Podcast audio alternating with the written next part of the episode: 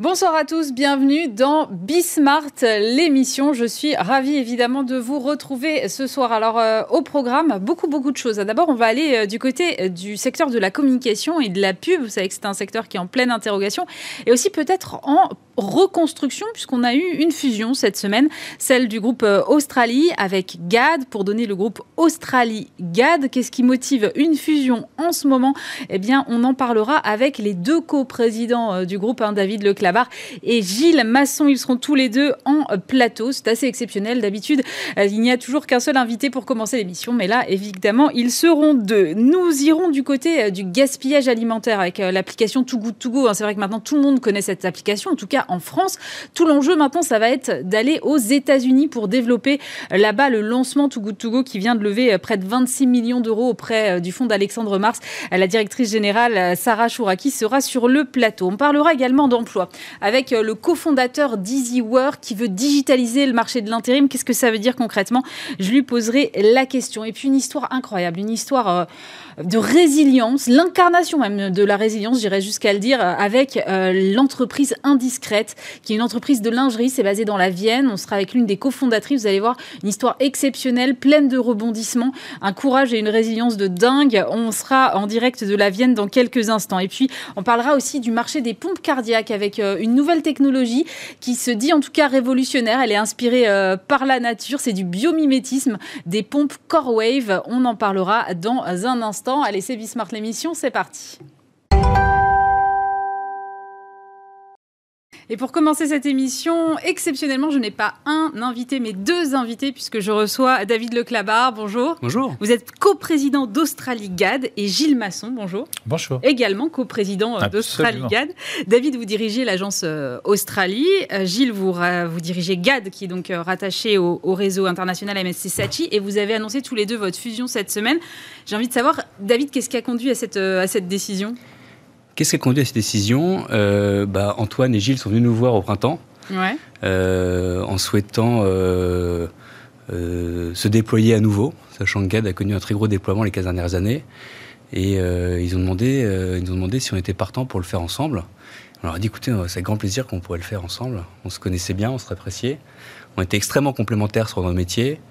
Et donc, comme l'enjeu aujourd'hui est de répondre aux différents besoins de nos clients, d'être très complémentaires, d'offrir de nouvelles expertises, c'était une bonne nouvelle euh, pour tout le monde. Et donc, euh, on a dit oui tout de suite. Et après, on a pris le temps de mettre en place le projet pour l'annoncer en tout début d'année.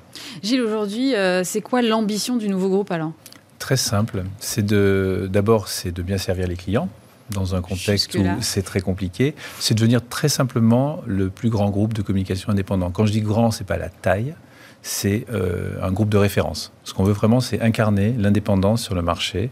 Donc une aventure entrepreneuriale avec des gens qui ont les mêmes valeurs, les mêmes envies de prouver au marché qu'on on peut faire bouger les lignes dans un contexte qui est quand même très dur pour les, pour les annonceurs.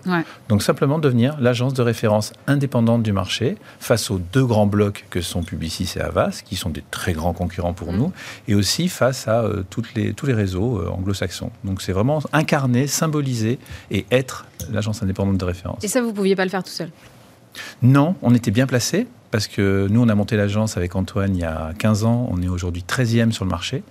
Australie est 15e sur le marché et l'association des deux nous met directement dans le top 10 et nous rendra mécaniquement euh, leader sur ce marché. David, votre groupe Australie, c'est une histoire particulière. Vous êtes un groupe familial. Oui. C'est compliqué de prendre euh, la décision d'aller rejoindre un autre groupe quand on est une entité familiale. Je crois que vous êtes d'ailleurs, enfin, à mon avis, les seuls dans le, sur le marché publicitaire en France, non? Je sais pas, j'ai l'impression qu'elle est Bolloré quelque part. Ah oui, c'est vrai aussi. Mais bon, c'est pas tout à fait pareil quand même en termes de. C'était pour la boutade. Mais euh, non, euh, non. Je, pour moi, c'est. Je suis arrivé avec le projet de. On m'a transmis un héritage qui est top, et je suis arrivé avec le projet de, à mon tour, pouvoir transmettre quelque chose d'encore plus dans l'époque. Euh, depuis que je suis arrivé chez Australie, euh, la transformation est essentielle euh, parce que l'agence doit se transformer. Les agences doivent se transformer pour mieux répondre aux besoins des, annonceurs, des clients, des marques, des entreprises.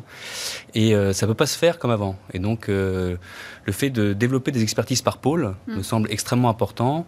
Et, et l'avantage du développement qu'on fait ensemble, c'est que nos expertises sont très complémentaires, donc on peut mieux répondre aux besoins de nos clients. Donc, comme le disait Gilles, c'est notre priorité évidemment dans ce projet. Et, c'est surtout de proposer un modèle d'agence qui soit un peu différent, parce que les grands groupes proposent aussi beaucoup d'expertise. Après, la manière dont on va le faire, nous, c'est un tout petit peu ailleurs, c'est-à-dire qu'on va proposer aux personnalités qui sont singulières dans notre métier de venir s'exprimer en tant qu'entrepreneurs sur chacune des expertises qu'ils aiment bien faire.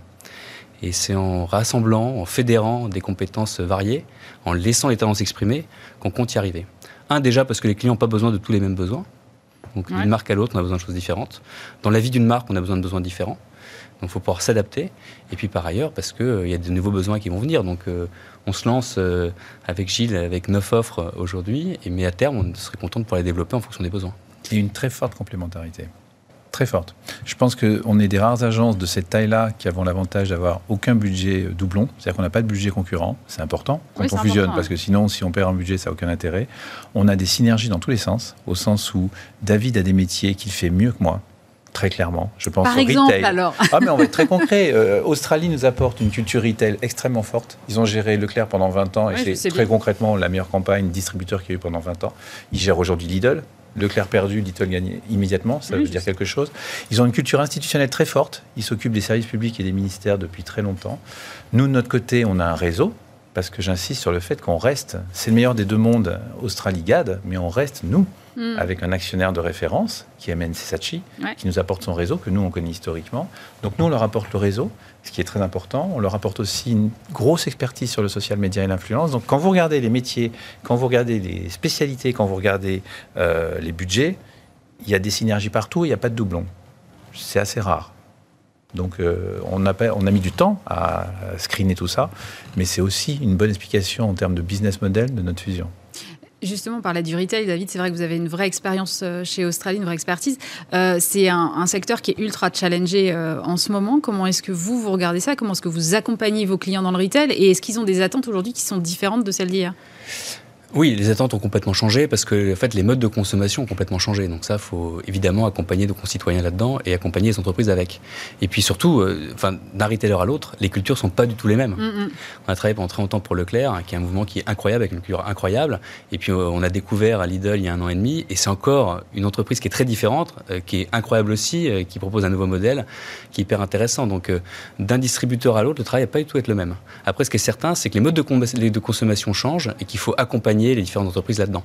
Donc euh, ça, c'est passionnant. Justement, à propos de mode de consommation, c'est vrai qu'on a eu pas mal de critiques de la pub là, euh, mmh. ces derniers temps, euh, citation à la surconsommation ou autre. Gilles, comment est-ce que vous avez l'ambition avec ce nouveau groupe de répondre à ça? Très simplement, c'est-à-dire que d'abord, il faut se remettre dans le contexte. On parle aujourd'hui de mode de consommation avec une surconsommation. On est sur un logiciel, toujours aujourd'hui dans le monde, qui est le logiciel de l'après-guerre, des Trente Glorieuses, suivi de la crise, mais où il faut consommer. Aujourd'hui, c'est la consommation qu'on interroge. Donc, euh, est-ce que la consommation, on se dit, il faut moins consommer et personne n'a la réponse? Parce que vous, vous, vous, proposez le mot déconsommation. Je crois que c'est la panique. Décroissance, déconsommation. c'est la panique en France. Il faut quand même se le dire. On est sur ces débats aujourd'hui. Peut-il y avoir une croissance verte? Donc à ce moment-là, à quoi sert la pub? Est-ce qu'il faut interdire la pub en disant elle fait trop consommer? Ou est-ce qu'au contraire, on doit se dire la pub est le meilleur vecteur pour changer les comportements, pour accompagner? Moi, je crois qu'il n'y a pas une vérité. Je pense qu'il faut des lois. Il y a eu des bonnes lois qui ont régenté la publicité. Il y en aura encore d'autres. Il faut euh, de. Vous pensez à quoi? Vous pensez à la loi E20 Oui, je pense que la loi E20 a fait du bien aussi parce qu'il y avait des abus. Euh, je pense évidemment à la loi Sapin qui a, qui a régulé le marché mmh. sur le en termes financiers, mais je pense qu'il y, a des décisions qui vont être prises. Hein. C'est pas en interdisant les avions qui vont dans le ciel publicitaire ou en mettant est-ce que vous pensez que c'est vraiment bon pour vous? Est-ce que vous en avez besoin? C'est ridicule. Vous avez un film publicitaire, on vous dit est-ce que vous en avez besoin? On prend les gens un peu pour des imbéciles. Donc je crois pas du tout à ça. Je crois à l'autorégulation et à certaines lois, par exemple sur euh, les hydrocarbures qui sont en train de passer, où on ne va pas faire de la publicité pour n'importe quel type de produit qui pollue. Voilà. Mais là, là où euh, Gilles a raison, c'est que euh, notre métier, il est là pour changer des perceptions et des comportements. Et c'est vrai qu'il a soutenu un mode de consommation qui existait. Mais, euh, mais, pas que, non plus, David. Enfin, il y a aussi euh, tout, plein de marques qui ont pris la parole pour prendre des prises de position euh, sociétales. Je pense à Nike, à mais, il n'y a pas que ça.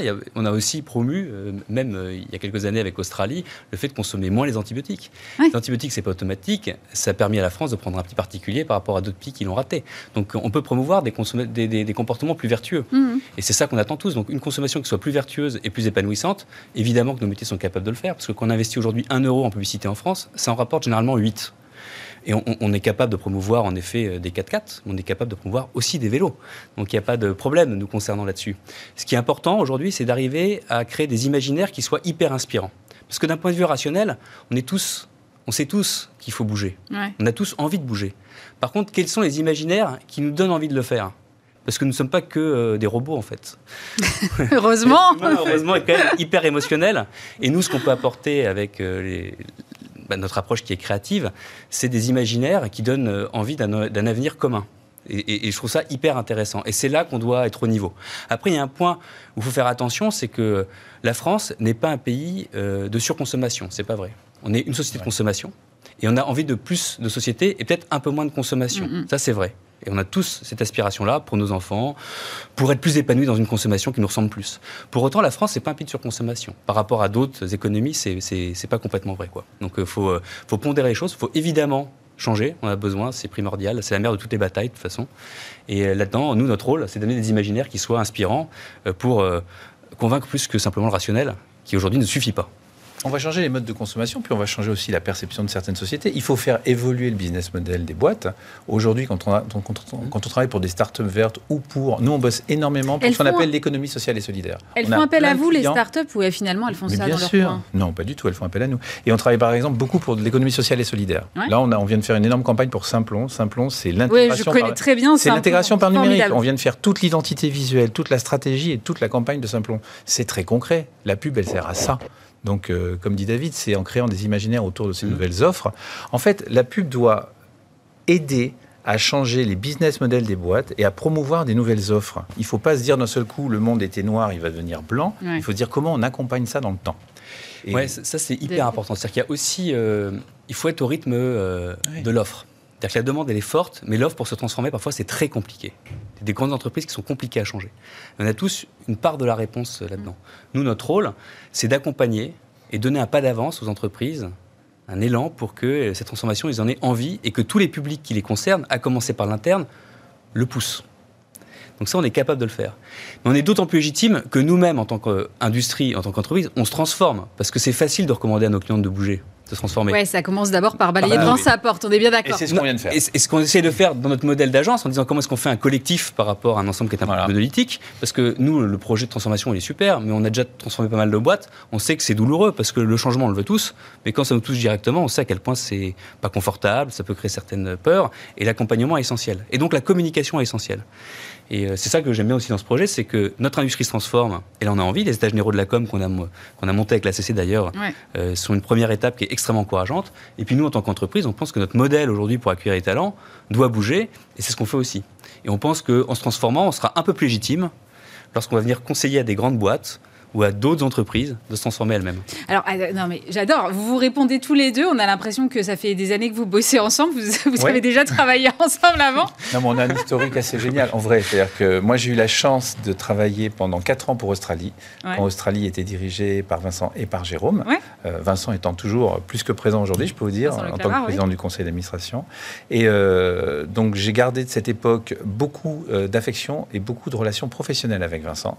Et David, j'ai eu la chance d'avoir une, jeune recrue brillante. Je l'ai engagé. embauché, c'est mon premier Ah, c'était votre patron? Oui, oui. Quand j'étais euh, directeur général de BETC. 97 chez BETC. Voilà, je l'ai engagé. On avait une cellule de planning stratégique complètement dingue avec euh, bah, il y avait euh, Frédéric Raillard, il y avait Brice Garçon, il y avait euh, Walter Malissen, il y avait Jérôme Guibert. Il y avait vraiment un, pôle de planning stratégique qui, est moi ma fonction principale très fort, qui a fait que BETC a eu une très jolie croissance.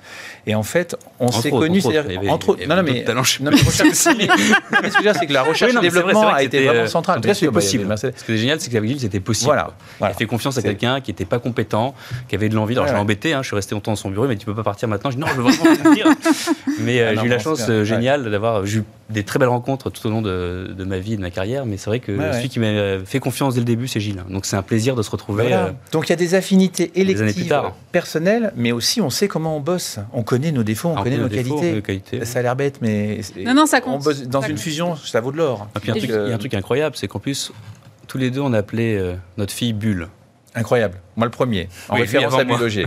D'accord, ok. Voilà, on est certainement les papas de Bulle, j'en connais pas beaucoup. Il ne doit pas y en avoir beaucoup d'autres, effectivement. Et euh, moi, on m'a toujours dit, en économie, une fusion entre égaux, ça n'existe pas. Donc, en plus, une fusion là entre égaux et avec deux présidents, ça va marcher, votre truc? Bah, des présidents dans la pub, des co-présidents, il y en a dans tous les des sens. Duos, hein. Des duos, les duos, euh, les quatuors, c'est des succès souvent, hein, dans nos métiers principalement. C'est bah quand même euh, Des, métiers d'équipe, de collectif. Euh, ce qui est important pour nous, c'est surtout que les managers soient les actionnaires majoritaires de, de l'ensemble, parce que l'indépendance nous permet de mener notre barque comme on l'entend. Et c'est ça qu'on voulait collectivement avec les, personnes autour de la table. Donc, et puis il y a une notion de transmission qui est très importante. Hein. Je pense que Vincent, en faisant ce qu'il fait, transmet la société à David, en faisant ce qu'on fait, on fait aussi une génération. C'est-à-dire que nous, on veut que notre boîte GAD, où il y a 120 talents, dans 4-5 ans, elle soit dans un écosystème formidable, le meilleur moyen, c'est de transmettre, qu'on transmette tous. Nous, on transmet notre savoir à des gens, on les fait grandir. On veut qu'à son tour, tout le monde fasse grandir. Donc, on est, vraiment dans cette euh, culture-là. Moi, c'est une question que je me pose euh, déjà. dire que la transmission, c'est maintenant que ça se passe, en fait. Faire venir... Vous êtes encore jeune, ça va encore un peu Oui, d'accord, mais c'est pas le sujet. C'est-à-dire que je pense que c'est un sujet qui se prend dès le début. Faut avoir et de donner la main. oui, non, mais surtout, il faut donner la main vite. dire que c'est des métiers où on peut venir. Il n'y a pas de barrière à l'entrée chez nous c'est des métiers où la diversité n'est pas assez représentée, notamment parce qu'il n'y a pas de barrière à l'entrée. Et c'est ça qui est un peu terrible. C'est-à-dire que si vous êtes curieux, un peu empathique, vous avez des idées, vous serez toujours les bienvenus euh, dans les agences. Parce que c'est des métiers où on peut s'exprimer. Et c'est un métier où il y a ce que j'appelle moi de l'apprentissage inversé. Exactement. Moi, quelqu'un qui débarque à 22 ans et qui est geek, il va m'apprendre 10 fois bah plus de choses que ce que je vais apprendre. J'exagère un peu, mais voyez, on est vraiment là-dessus. Hein. Donc, à partir de là, Gilles m'a fait confiance très tôt euh, chez BETC. Euh, j'ai eu la chance de pouvoir euh, développer des entités euh, très tôt, bah, mmh. notamment chez BETC. Aujourd'hui, ce serait bien qu'on continue à avoir cette culture de mettre en selle euh, dans nos métiers des générations qui sont plus au contact avec l'époque que certains. donc la transmission, moi je pense que c'est, mmh. faut y penser très vite, quoi. Ouais, bien sûr. Merci beaucoup, David Leclabar et Gilles Masson, tous les deux co-présidents du nouveau groupe Australigad. Et je suis donc maintenant avec Louis Delillère. Bonjour. Bonjour. Vous êtes directeur général de Corewave. Vous faites des pompes cardiaques qui s'articulent autour d'une technologie basée sur une membrane ondulante. Alors, qu'est-ce que ça change d'avoir une membrane ondulante euh, dans une pompe cardiaque? Alors oui, tout à fait. On est donc CoreWave euh, est impliqué dans la lutte contre l'insuffisance cardiaque, qui est une terrible maladie qui est impliquée dans plus de 70 000 décès en France chaque année. Et donc nous, on euh, développe une nouvelle pompe cardiaque révolutionnaire. Alors les pompes cardiaques, ça existe déjà, ça bah permet de sauver des dizaines de milliers de patients. Néanmoins, aujourd'hui, les patients sont en vie, mais ils n'ont plus de pouls. Ils ont aussi de nombreuses complications, et c'est lié à la façon dont ces pompes cardiaques fonctionnent aujourd'hui. C'est une sorte de... Alors attendez, attendez. Comment ça, ils n'ont plus de pouls Alors les patients, voilà, vous, allez voir un patient qui a une insuffisance cardiaque, qui a une pompe cardiaque aujourd'hui, vous essayez de lui mesurer son pouls, il n'en a pas. Il est en vie, mais il n'en a pas. C'est assez euh, frankensteinien comme fonctionnement, mais c'est une réalité. Moi, je l'ai fait. Mais je savais pas du tout. Voilà, donc ça existe effectivement des patients qui sont en vie, mais qui n'ont plus de pouls. Et alors, ça c'est pour l'anecdote, mais au-delà de cette anecdote, tout le système cardiovasculaire est dérégulé par le fait qu'en fait, il n'y a plus de pouls, qui envoie un tas de signaux pour le système vasculaire, pour les barorécepteurs, les capteurs de pression qu'on a dans, le, dans notre corps, et aussi les valves qui ne s'ouvrent plus, etc. Donc il y a un tas de conséquences qui sont liées à cette absence de pouls, qui derrière se traduisent par un niveau de complication très élevés. Aujourd'hui, 7 patients sur 10 ont une complication grave à un an à cause des pompes cardiaques. Donc elles sauvent les patients, mais derrière, ils risquent d'avoir un niveau de complication, enfin des complications graves, donc des AVC, des hémorragies intestinales, euh, des, maladies de la valve acquise, euh, tout ça à cause du fonctionnement des pompes actuelles. Alors CoreWave, qu'est-ce que c'est? C'est le retour à la physiologie. Donc on a une, pompe euh, qui s'inspire, dont le, fonctionnement s'inspire de la nage ondulatoire des animaux marins mhm. et qui nous permet d'assister... C'est du biomimétisme en fait. C'est du, tout à fait du biomimétisme on s'inspire de la, nage de, la nage ondulatoire de l'anguille pour pousser le sang. Et il se trouve que l'anguille, enfin en tout cas son mouvement de nage ondulatoire, est parfait pour reproduire fidèlement l'action du cœur dans un volume restreint. Donc on a une toute petite pompe euh, qui a la même taille que les pompes actuelles. En revanche, on est capable de pomper à la façon du cœur. Ça veut dire qu'éventuellement c'est adaptable aussi euh, à mon activité physique? Alors c'est l'autre énorme avantage. Aujourd'hui, une pompe cardiaque, ah eh bien, vous allez euh, chez votre cardiologue ou dans le centre de chirurgie cardiaque, on va vous fixer la vitesse et cette vitesse, ça va être la même que vous soyez en train de dormir, en train de monter des escaliers, ça va être la même. Avec notre pompe euh, CoreWave, eh bien, on est capable de d'adapter le débit au niveau d'activité du patient. Alors comment est-ce qu'on fait? En fait, la membrane, elle est non seulement elle est capable de reproduire l'action du cœur, mais elle est aussi, elle fait office, office de capteur de pression. Donc on va être capable de détecter le niveau d'activité du patient. Alors j'imagine qu'il y a une R&D de malade derrière. Effectivement, c'est quelque chose qui est assez impressionnant euh, au sein de CoreWave. C'est l'équipe de, de, recherche et développement. Donc, on a euh, plus de 50 personnes, essentiellement en R&D, 30 ingénieurs, enfin plus de 30 ingénieurs, 8 docteurs en sciences. Euh, vous avez à la fois la fine fleur des ingénieurs français et européens qui travaillent sur cette technologie. Mais on a vous avez 9 nationalités différentes, c'est ça? 9 nationalités différentes, des personnes qui viennent de quatre continents. et donc, en France, on a vraiment donc, on a réussi à, capitaliser sur euh, le savoir-faire en ingénierie et, scientifique hein, français, mais on a, fait, on a tiré notamment des États-Unis beaucoup de personnes, puisque c'est là que sont nées les pompes cardiaques. Euh, et donc le savoir-faire est là-bas, et on a réussi donc à, capitaliser sur ce savoir-faire en attirant euh, des Américains qui sont des experts mondiaux de la pompe cardiaque, qui ont des PhD en biomécanique. Enfin, c'est vraiment. Et personne n'avait pensé avant vous à changer le fonctionnement des pompes cardiaques? Alors, les premières pompes cardiaques étaient pulsatiles comme nous, en revanche, elles étaient énormes. Donc elles avaient beaucoup de complications, enfin pas de complications, mais beaucoup un taux de survie qui était faible, qui était lié au fonctionnement de, cette pompe, du fait de la taille et du fait du nombre, de nombreux composants qui, a, qui, qui, étaient nécessaires pour, pour qu'elle fonctionne. Donc il y avait souvent des pannes. Vous avez à peu près 50% de décès à, enfin 50% de pannes à deux ans, ce qui n'est pas tolérable sur un dispositif qui soutient la vie. C'est pour ça qu'on est passé, c'est un peu contre-intuitif, c'est pour ça qu'on est passé vers ces pompes rotatives parce qu'en fait il n'y a plus de pannes et elles sont toutes petites. Donc vous n'avez plus les saignements euh, post-opératoires, donc qui étaient vraiment liés à la chirurgie et vous n'avez plus les pannes. En revanche, euh, vous avez quelque chose qui n'est pas du tout physiologique et qui euh, conduit à ces, ces dérèglements euh, du corps, en fait. Vous avez levé euh, la semaine dernière 35 millions d'euros, donc 15 millions auprès du fonds d'investissement de la Commission européenne. C'est d'ailleurs son premier investissement dans une société privée. Euh, qu'est-ce qui les a séduits chez vous, la Commission européenne? Alors, la Commission européenne, donc ils ont monté un, méga, un méga fonds de plus de 3 milliards d'euros et ils l'appellent même l'usine à, à, licorne. C'est la façon, donc, c'est un des termes qu'ils utilisent. Donc, leur objectif, c'est de créer des champions mondiaux. Et alors, ils vont regarder plusieurs choses. Donc, ils vont regarder notamment l'impact. Donc, l'impact pour la vie des patients, il est colossal, parce qu'on parle de sauver des, vies, euh, aussi d'avoir une vie euh, le plus normal, la plus normale possible pour ces patients. Mais l'impact économique est aussi intéressant pour l'Union européenne, puisqu'on est sur un marché qui pèse près d'un milliard de dollars de vente annuelle. Et ce marché, ah il est attaquable pour une start-up. Pourquoi? Parce qu'il n'y a que 400 centres qui implantent des pompes cardiaques dans le monde.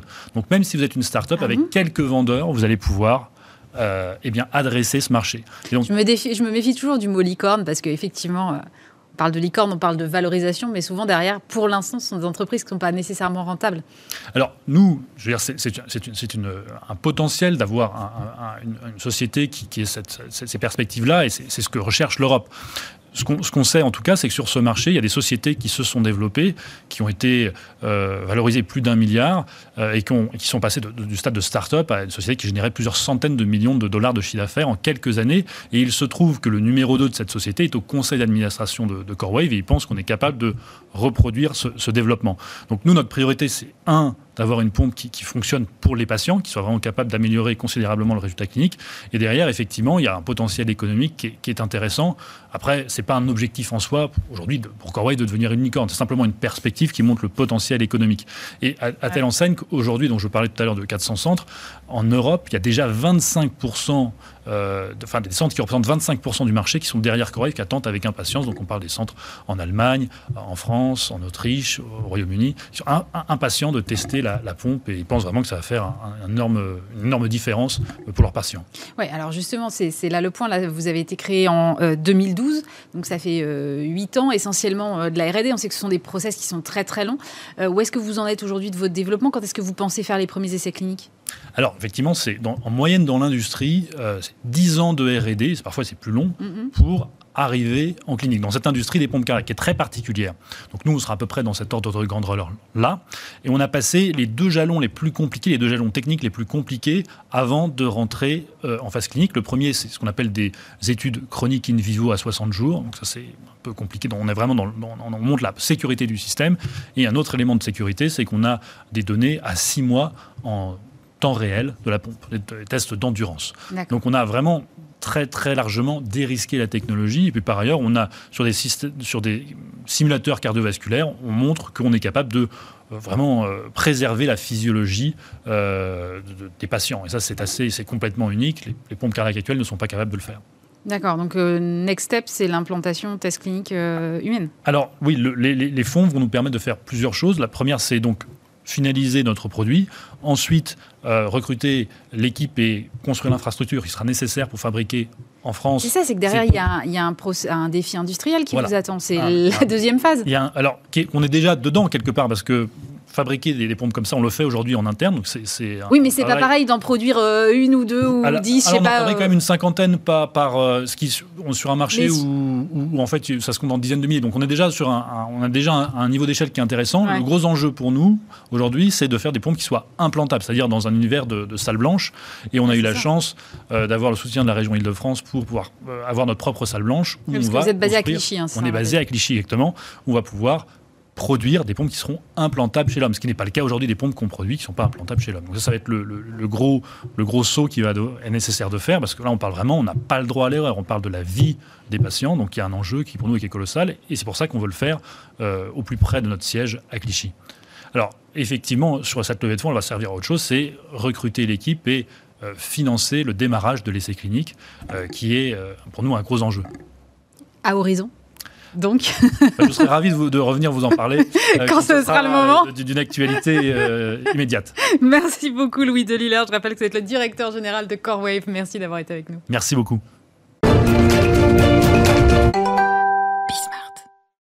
Et je suis maintenant avec euh, Sarah Chouraki. Bonjour. Bonjour. Vous êtes directrice générale de Too Good To Go. Alors, vous venez de lever 26 millions d'euros, notamment pour vous développer aux États-Unis. On va y revenir. Mais d'abord, moi, je voudrais que vous me racontiez comment on allez, moins de 5 ans, vous êtes imposé en France et même en Europe comme l'appli anti-gaspillage alimentaire. Tout à fait. Du coup, Too Good To Go, ça a été créé il y a 4 ans sur un constat hyper simple qui était que le gaspillage alimentaire est une aberration à la fois économique, écologique et sociale. Mmh. Et on a voulu apporter une solution très simple à tout le monde pour pouvoir agir contre le gaspillage alimentaire. Du coup, la première solution, c'est vraiment une application très simple qui permet de connecter au bon endroit et au bon moment des commerçants qui ont des invendus avec des utilisateurs qui vont pouvoir aller sauver ces invendus à un prix réduit. Et en fait, pourquoi ça a bien marché? C'est qu'en fait, c'est gagnant-gagnant pour tout le monde. Donc le commerçant, à la fois, va créer de la valeur sur quelque chose qu'il n'en avait pas. Euh, oui, parce qu'il vend un truc qu'il pourrait plus vendre. Exactement, qui finirait à la poubelle. Et à la fois, en fait, il y a des utilisateurs qui vont aussi acheter à un prix réduit. Et aujourd'hui, avec toutes les crises économiques qu'on voit, et même globalement, on, a, on, fait attention à la valeur de la nourriture, mm, mm. Euh, les utilisateurs aussi ont un vrai avantage. Et au global, en fait, c'est la planète qui est gagnante.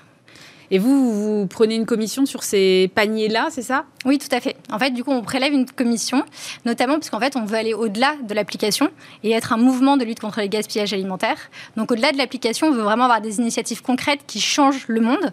Donc, par exemple, on a développé en fait un pacte sur les dates de consommation mais oui, j'ai euh, vu ça. C'était au mois d'octobre euh, dernier, je crois. Oui, exactement. on l'a lancé en 2019. On a signé avec 50 euh, signataires en janvier 2020. Et on a eu une application concrète en octobre avec des engagements très concrets. Donc, il y avait entre autres, par exemple, une campagne nationale pour vraiment que tous les Français prennent conscience de la différence entre une dette limite de consommation et une dette à durabilité minimale ou par exemple de changer sur le packaging pour que ce soit beaucoup plus clair et qu'en fait parfois on comprend rien aux dates. Et là, c'était vraiment d'utiliser ses sens en disant avec des petits pictogrammes, euh, regardez, sentez, goûtez. Donc quand vous allez chez le boucher et qu'il n'y a pas de packaging, vous n'avez pas de date et vous utilisez vos sens. Donc c'est un peu donner en fait des tips à chacun au-delà de l'application pour dire l'application c'est in fine une fois que le gaspillage a eu lieu, mm. mais en amont on veut aider le plus grand nombre en fait à ne pas gaspiller. Et aujourd'hui, il y a combien de personnes qui utilisent votre appli en France, en Europe? Donc en France, on a 8 millions d'utilisateurs. Donc on vient de dépasser un peu. Ah ouais, quand même. C'est euh, énorme. On travaille avec 15 000 commerçants, donc ça couvre vraiment toute la France. Et donc on est présent dans 14 pays en Europe. Donc ça fait qu'au total, on a 30 millions d'utilisateurs euh, qui, qui, nous ont rejoints sur euh, la lutte contre le gaspillage. Moi, vous dites que ça couvre vraiment toute la France. Moi, j'avais l'impression que ça restait un truc quand même un peu de centre-ville. C'est toujours le cas ou c'est une idée non, reçue en fait, Non, pour le coup, ça a vraiment commencé au départ, en effet, sur le centre-ville, notamment à Paris et à Lille. Mais en fait, très vite, on a aussi signé des accords nationaux, notamment avec la grande distribution ce qui nous permet en fait d'avoir une offre vraiment ah partout, parce qu'on a des gros supermarchés qui ne sont absolument pas au centre-ville, mais aussi des industriels. Donc ça, c'est pareil, ils vont pas être au centre-ville. Et après, on a vraiment les commerces de bouche de quartier, en effet, de proximité. Et quand vous dites les industriels, ça veut dire quoi euh, concrètement? C'est qu'en fait, on essaie vraiment d'aller euh, plus loin dans notre lutte contre les gaspillages alimentaires. Et par exemple, au moment des fêtes, on va avoir beaucoup de chocolats qui vont être gaspillés et qui n'auront même pas atteint, par exemple, le supermarché, qui seront restés en fait au niveau de l'industriel parce qu'il y a eu un petit défaut de packaging, parce qu'il y a eu trop de production par rapport à ce qui a été commandé par la grande distribution. Et donc, on va aussi en fait aider euh, ces industriels-là à, du coup sauver les invendus. Alors je disais, euh, vous vous attaquez maintenant aux États-Unis. Euh, les États-Unis, alors j'ai lu que c'était les champions du monde. Bon, ça m'a pas tellement étonné, mais du gaspillage alimentaire. 100 kilos jetés par an contre 29 kilos en France. Comment est-ce que vous allez entre guillemets les évangéliser à, à, tout ça? Parce que là, il faut changer le mindset, quoi. Bon, on va faire un peu le même modèle que ce qu'on a fait en France. Du coup, on a lancé aux États-Unis en septembre et l'objectif c'était vraiment de vérifier sur quelques mois si ce qui avait marché en France allait marcher aux États-Unis.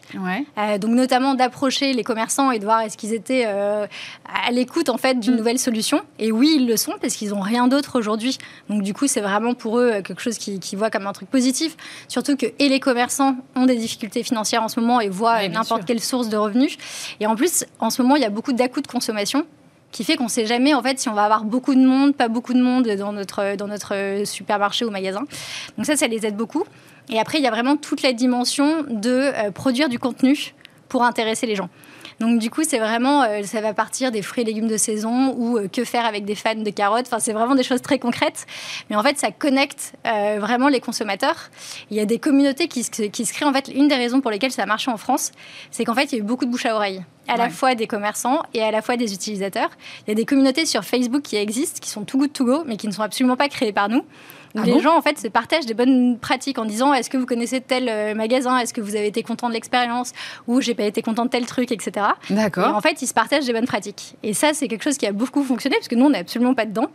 Et en fait, Too Good To Go devient presque un label en disant, bah, en fait, euh, tous ensemble, on lutte contre le gaspillage alimentaire et euh, ils sont fiers en fait de partager aussi ce qu'ils euh, ce qu'ils font au quotidien. Et aux États-Unis, ça peut marcher de se baser uniquement sur, euh, sur le bouche à oreille où il va falloir aller chercher une stratégie avec, je sais pas, des influenceurs, des, des représentants plus emblématiques, quoi. Ouais. en fait, ça va faire partie, je pense, de la stratégie. Donc pour l'instant, on a une approche qui est ville. Donc mm. on a été, on a lancé New York, et Boston. Et là, on va aller plus vers Washington, vers Chicago, enfin un peu voilà. Et après, on espère vers la côte. Mailler le territoire. Exactement. pour avoir aussi une approche locale. Donc c'est quelque chose qu'on va avoir aussi, et notamment d'avoir des influenceurs peut-être extrêmement précis, en fait, en tout cas local, euh, pour euh, aussi en fait partager et faire adhérer. Et après, on a une politique aussi d'acquisition qui est vraiment aussi de, bah, du classique euh, paid sur Instagram, mmh. n'importe quoi pour faire connaître. Donc en tout cas, on va se donner les moyens, et c'est aussi pour ça qu'on faisait la levée de fonds, pour se donner les moyens d'aller vite. Parce que les États-Unis, c'est énorme comparé à la France, même si en France aussi. C'est 300 millions de consommateurs. Hein. C'est énorme. Donc du coup, c'est vrai qu'il y aura cette double approche vraiment ville. Et à la fois, bon, on verra si ça prend, ça, ça, fera un peu comme en France où on a eu une approche nationale. On a déjà eu, un, une, une, retombée presse au niveau national aux États-Unis, qu'on était déjà fiers. Donc euh, voilà, c'est comment on continue là-dessus. Alors justement, vous êtes accompagné euh, par Alexandre Mars, hein, auprès de qui vous avez euh, levé une partie des fonds que, que vous venez de lever. Comment est-ce que lui euh, vous accompagne dans, dans cette démarche-là de conquête des États-Unis, puisque c'est un marché qu'il connaît bien, je pense. Oui, exactement. Du coup, il a cette double aussi double pont entre l'Europe et les États-Unis, et aussi en fait le fonds Bliss, c'est le premier fonds européen à être bicorp. Mm. parce que nous aussi on est. Et du coup, on a tous en fait cette volonté d'avoir un impact vraiment, certes économique, mais surtout aussi environnemental, social et de gouvernance. Et là-dessus, en fait, ça fait partie des critères que Bliss demande en fait euh, aux investissements dans lesquels il rentre. Bliss qui est le fonds d'Alexandre Mars, on va Exactement, recontextualiser. le fonds, d'Alexandre Mars pour vraiment dire on veut bien en fait vous aider mais à certaines conditions mm. et notamment on va vraiment travailler justement sur cette amélioration euh, Bicorp, sur euh, comment être plus dans la diversité etc. Et c'est vrai que comme il est très présent aux États-Unis, il va forcément nous aider aussi à, à, mieux comprendre ce marché, à connecter aux bonnes personnes. Donc on a vraiment hâte. C'est vrai qu'en France, on voit un mouvement qui est déjà engagé depuis plusieurs années avec plus de bio, plus de local, euh, moins de gaspillage, effectivement. Euh, est-ce qu'aux États-Unis, alors vu de, la France, on a l'impression que tout le monde fait pareil, mais est-ce qu'aux États-Unis, ils sont dans la même démarche, dans le même mouvement? Donc la, particularité de la France, et une des raisons pour lesquelles ça a beaucoup marché, euh, c'est déjà que les Français adorent la nourriture. C'est ça. mine de rien, en fait, il y a Le midi, on pense à ce qu'on mange le soir, etc. C'est vraiment une culture en fait d'un moment de partage. Et du coup, on a vraiment cette valeur de la nourriture qui est très forte, qui au-delà du sens économique, c'est quelque chose qui est culturel, c'est quelque chose qu'on aime. Mm, mm. Euh, donc il y a ce côté-là, et il y a aussi que la France a été le premier pays à légiférer contre les gaspillages alimentaires. Absolument. Donc euh, en 2016, en imposant aux grandes surfaces, notamment de trouver des solutions au gaspillage alimentaire, donc ça a aidé en fait à refaire, à remettre ce sujet du gaspillage alimentaire sur la table. Mm. Aux États-Unis, on n'y est pas encore là-dessus, mais on va avoir cette même volonté euh, d'essayer de changer aussi euh, au niveau des lois, au niveau des gouvernements, de ce qui est possible de faire. On sait que c'est plus compliqué.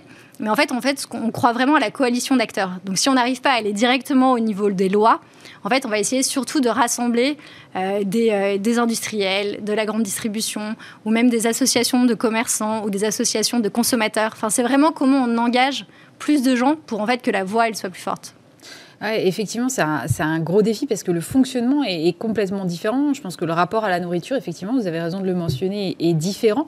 Et en même temps, je me dis, c'est un énorme marché. Vous, en France, ça a hyper bien fonctionné. En Europe, ça décolle pas mal aussi.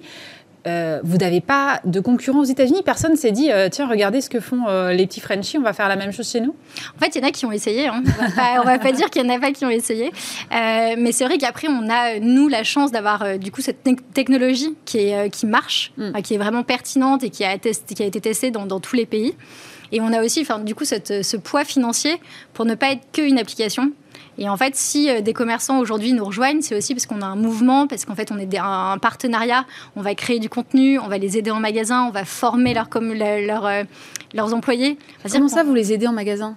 On va par exemple proposer des, euh, de la visibilité en magasin pour expliquer le gaspillage alimentaire, pour alerter euh, du coup le consommateur qui est face au rayon yaourt, de lui dire bah, si tu vas manger tes yaourts dans les trois jours, mm. ne va pas chercher celui derrière où la date de consommation elle est dans dix jours, alors que là il y en a une devant, si toi tu la prends pas, en fait, personne ne la prendra, ça finira à la poubelle. Pareil pour les fruits et légumes. Si euh, c'est pour faire une soupe, choisis pas des beaux fruits, on s'en fiche, ils sont mm. bons même s'ils sont moches. c'est vraiment les aider comme ça avec des choses que nous on a testées pour vraiment sensibiliser en amont le consommateur. Et du coup, c'est vrai qu'on veut vraiment être vu comme un partenaire pour tous les commerçants. Donc, notamment à travers cette création de contenu. Mais j'ai l'impression que effectivement le contenu maintenant toutes les marques elles sont obligées de le faire en fait. Euh, je pense à vous mais mais il y en a plein d'autres euh, dans peu importe le secteur, quasiment, elles sont toutes en train de produire des contenus. C'est quoi? C'est que le consommateur aujourd'hui, il a besoin d'être davantage accompagné qu'avant ou... Bah, je pense ou il a besoin que ce soit plus ludique ou je sais pas? Ouais, il y a un peu tout. Je pense qu'il a besoin d'être informé.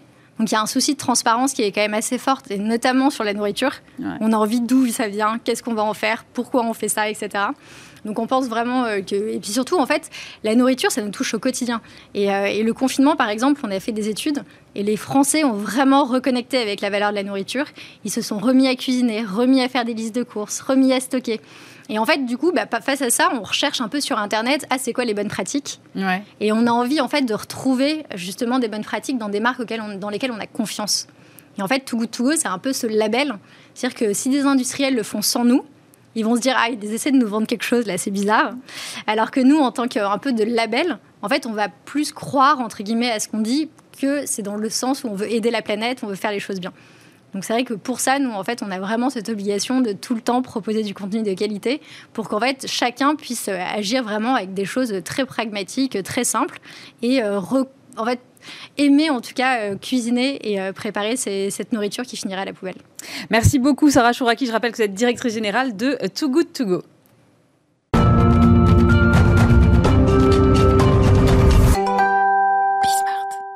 Et nous sommes maintenant euh, en liaison avec Béatrice Mongela, cofondatrice et co-dirigeante d'Indiscrète. C'est une marque euh, créée en 2010 par des ex-cadres d'Obad. Bonjour Béatrice, moi je voudrais savoir, je voudrais que vous nous rappeliez, parce que je trouve quand même que vous avez une histoire formidable et que vous êtes pour moi l'incarnation de la résilience. Dans quel contexte est née euh, votre marque en 2010 Bonjour, alors en effet, Indiscrète est née en novembre 2010 suite notre licenciement de la lingerie au BAD euh, sur le site de Sassavin. Nous étions euh, trois anciens cadres de cette société, euh, Didier, Christelle et moi-même, et nous avons décidé de nous battre pour garder notre savoir-faire français. Et Indiscrète est né suite à ce licenciement. Et alors là, à ce moment-là, vous reprenez la boîte, vous décidez de, de quoi? De faire une nouvelle marque? Oui, Indiscrète euh, est une nouvelle marque, euh, donc une création. Euh, nous fabriquons et nous distribuons cette nouvelle marque depuis 2010. Et puis alors en 2018, vous avez le, faux bon d'un client et du coup vous êtes placé en redressement judiciaire à ce moment-là. Vous dites c'est pas possible, on repart à la case départ? Oui, alors en effet en 2016 nous avions commencé à ouvrir le travail à façon pour faire face à des baisses d'activité de la vente à domicile. Et euh, malheureusement, un de nos donneurs d'ordre euh, nous a laissé une ardoise de plus de 100 000 euros, ce qui a mis en péril euh, la société et ça a été le début d'une descente aux enfers. Oui, parce que dans les mêmes moments, un des cofondateurs avec qui vous travaillez se suicide malheureusement.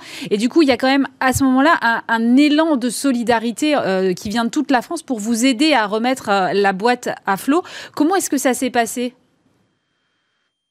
Alors en effet, suite à notre mise en redressement en juillet 2018, malheureusement Didier, donc mon, associé a mis malheureusement fin à ses jours.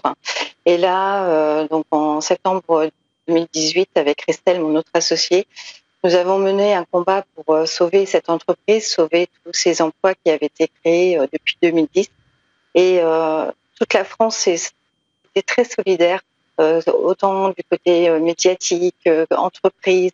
Un groupe a été créé, Mobilisons-nous pour sauver Indiscrète, beaucoup d'associations de la Vienne, mais aussi de, de, la France entière ont été derrière nous et euh, beaucoup de clients, beaucoup de tests et c'est tout ce qui nous a donné notre force euh, en septembre 2018 pour nous battre et faire face aussi au tribunal de commerce. Et puis un, repreneur est arrivé, euh, Michel Gouzon, qui injecte 500 000 euros. À ce moment-là, vous dites ça y est, on est sauvé, c'est bon, on repart sur de bonnes bases? Alors oui, c'est vrai que donc le, le, le mandataire du tribunal de commerce en fait avait fait un appel pour une cession de l'entreprise. Et euh, avec Christelle, notre souhait, c'était vraiment de continuer à nous battre dans cette société et de rester actionnaire. Et nous avons trouvé, euh, Michel Gouzon est venu vers le tribunal de commerce pour nous rejoindre et devenir actionnaire principal et président de la SAS. Alors, euh, beaucoup de, effectivement, de rebondissements. Et puis, alors là, effectivement, vous rentrez dans quelque chose où tout semble aller mieux. Et euh, encore un coup dur, puisque en février dernier, vous êtes victime d'un cambriolage avec 200 000 euros de pertes. Euh, il faut tout recréer à ce moment-là, je crois, dans l'urgence, toute votre collection. Comment vous êtes organisé à ce moment-là?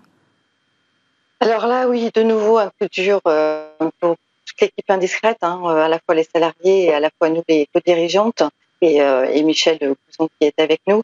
coup dur, euh, mauvaise surprise. Donc, en effet, tout l'historique des collections indiscrètes a été malheureusement dérobé. Euh, plus de 3000 pièces ont été dérobées au sein de la manufacture.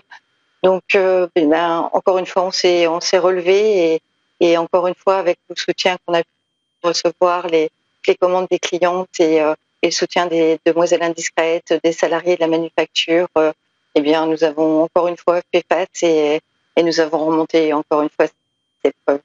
Alors, je disais euh, tout à l'heure, pour moi, vous êtes l'incarnation de la résilience malgré la crise. Vous n'avez pas mis euh, votre, euh, votre personnel au chômage partiel. Vous n'avez pas fait d'appel à des aides publiques. Vous vous êtes agrandi même. Vous n'êtes pas touché par la crise alors chez Indiscrète? Alors, pour une fois, Indiscrète a eu un peu de chance, c'est-à-dire qu'à partir du 17 mars, nous avons fabriqué avec celle des prototypes de masques hein, parce qu'on a senti le vent venir et on, a senti qu'il y aurait forcément un besoin dans les semaines qui avaient suivi le premier confinement. Donc, euh, nous avons fabriqué pendant trois mars, euh, trois, trois masques, pardon, trois mois, euh, mars, avril, mai, 100% de masques qui ont permis à la société de ne pas faire appel à du chômage partiel ou des aides, diverses aides. Et c'est la fabrication de ces masques de ces masques qui ont permis de, de, de, faire face à cette situation et qui reste malgré tout compliquée aujourd'hui une épée d'Amoclès euh, au-dessus de la tête euh, en continu. Alors, votre positionnement, euh, c'est plutôt le, haut de gamme et, et, le Made in France. le Made in France, on voit bien que c'est un, effectivement, c'est un argument de vente aujourd'hui qui semble d'un coup, qu'on semble redécouvrir, mais vous, en fait, ça fait dix ans que vous faites ça, et même encore bien plus sans doute. Alors c'est vrai que c'est un combat qu'on mène depuis dix ans hein, euh, pour sauver ce savoir-faire et, euh, garder toute cette euh, technologie en France et, aussi continuer à travailler avec des personnes passionnées par, par ce produit et par rapport à, ce savoir-faire. C'est important pour nous. Après, aujourd'hui, il nous reste encore de grandes marches à, à gravir. les personnes évoluent, on sent une sensibilisation par rapport à ce Made in France et il y a encore beaucoup de marches à gravir. Alors euh, aujourd'hui, euh, qu'est-ce qui vous démarque de vos concurrents et euh, par exemple de votre ex-maison mère au BAD? Alors notre force aujourd'hui chez Indiscrète, c'est la réactivité, c'est aussi cette personnalisation qui est possible à la commande. comment c'est possible? Tout simplement, nos trois modes de distribution sont la, la, vente à domicile, la boutique en ligne sur notre site internet et la boutique de la manufacture. Nos demoiselles indiscrètes, donc ce sont nos conseillères de vente qui se déplacent à domicile, soit en rendez-vous individuel ou soit entre amis, euh, apportent tout un conseil auprès de la personne euh, sur leur taille, sur la forme la mieux adaptée à leur morphologie. Et quelqu'un qui a subi un cancer du sein, euh, et bien qui a eu une ablation, c'est des choses pour lesquelles nous pouvons euh, apporter à ces femmes du plaisir en ajoutant une poche pour insérer des prothèses mammaires ou euh, faire une diminution d'un bonnet par rapport à, à, une profondeur qui est moins importante. Voilà, il y a toute une liste d'adaptations possibles et c'est aussi euh, donner du plaisir à ces femmes qui ont été meurtries et se retrouver belles après la maladie. Et alors le marché masculin, vous y êtes allé aussi ou pas? Alors, nous avons créé la ligne Indiscret chez Indiscrète depuis euh, juin 2019. Euh, donc, nous proposons plusieurs formes, euh, dans plusieurs matières, dans plusieurs coloris, et j'amène vraiment tout le monde à venir découvrir les collections Indiscrètes femmes et hommes, et les maillots de bain également qui ont été développés en début d'année 2020. Alors, vous êtes basé dans la Vienne, hein, on l'a dit. Combien d'emplois aujourd'hui chez Indiscrète? Aujourd'hui, dans la manufacture, nous sommes 39 euh, personnes. En septembre 2018, je rappelle que nous étions seulement 18, hein, donc euh, une belle progression euh, chez Indiscrète sur ces deux dernières années. Après, nous avons aussi un réseau de conseillères de vente à domicile qui représente une cinquantaine de personnes. Merci beaucoup Béatrice Mongela. Je rappelle que vous êtes la cofondatrice et la co-dirigeante d'Indiscrète. Merci de nous avoir raconté ce parcours, le parcours de votre entreprise. Merci. Et maintenant, on parle intérim en compagnie de Meditari. Bonjour. Bonjour. Vous êtes le cofondateur d'EasyWork et vous venez euh, de lever 35 euh, millions d'euros pour digitaliser l'intérim. Ça veut dire quoi, digitaliser l'intérim?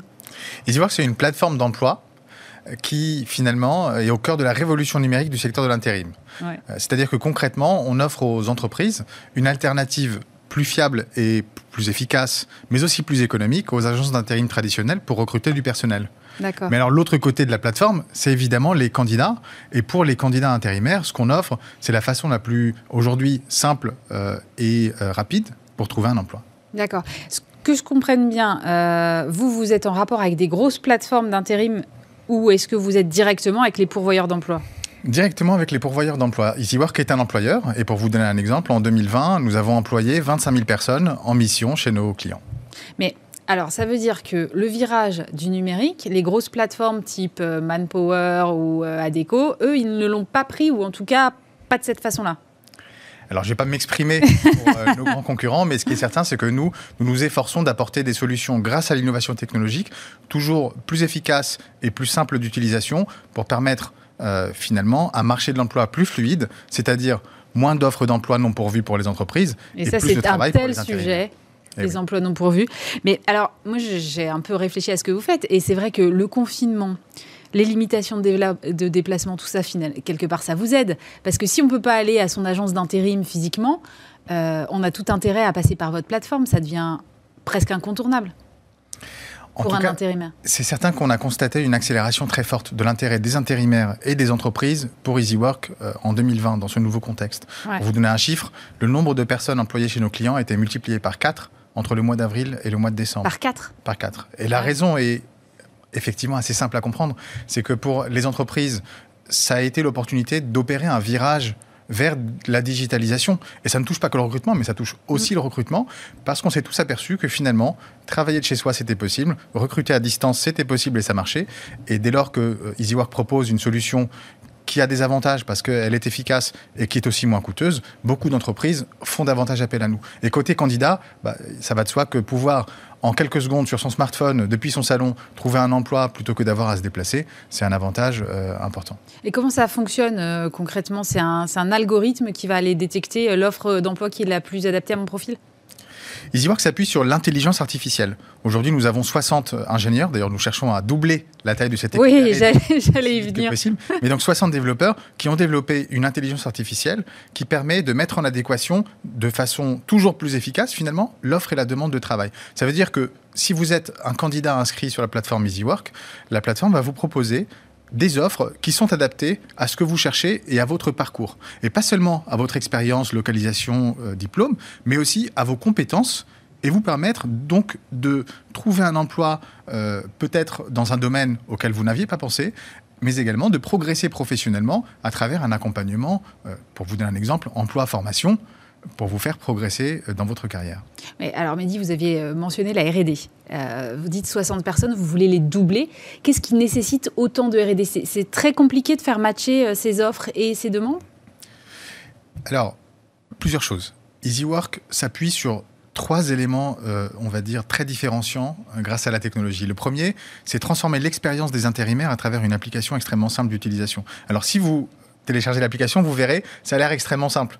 Mais en fait, ce qui est important, c'est ce qui, se cache. Ce qui est derrière, bien sûr. Et c'est ce qui vous permet, en fait, quand vous êtes intérimaire, bah, d'abord d'avoir de trouver un emploi très vite, parce que c'est la première chose que vous cherchez. Ensuite, de gérer vos missions euh, sans aucun effort. Ça veut dire vos formations avant d'entrer en mission, toutes les informations nécessaires pour bien réussir votre onboarding dans le poste, mais aussi toute la gestion des contrats, des relevés d'heures, de la paye, euh, avoir de la transparence sur votre paye, c'est un élément important.